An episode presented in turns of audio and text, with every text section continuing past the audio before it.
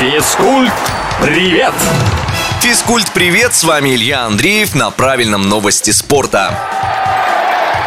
На выходных прошли последние матчи этого сезона российской премьер-лиги. «Зенит» обеспечил себе золотые медали за несколько туров до конца чемпионата, а вот судьба серебра и бронзы решалась как раз в заключительных играх. В итоге вторую строчку в турнирной таблице занял ЦСКА, а третью «Спартак». Лучшим игроком сезона назван нападающий чемпионской команды Малком, забивший 23 гола в 27 матчах. Акинфеев снова лучший голкипер, ну а звание лучшего тренера РПЛ в этот раз получил Владимир Федотов, с которым московские армейцы впервые с 2018 года завоевали медали отечественного чемпионата.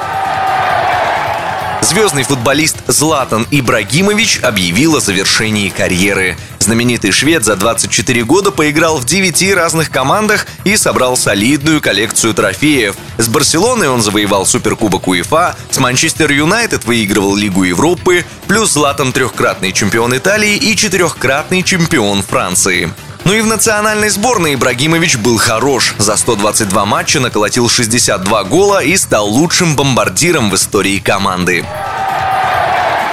Макс Ферстаппин идет к своему третьему подряд чемпионству в Формуле-1. Пилот Red Bull в минувшие выходные победил в Гран-при Испании, обогнав Льюиса Хэмилтона на 24 секунды. Для нидерландца это уже пятая выигранная гонка в сезоне, что позволяет ему уверенно лидировать в турнирной таблице.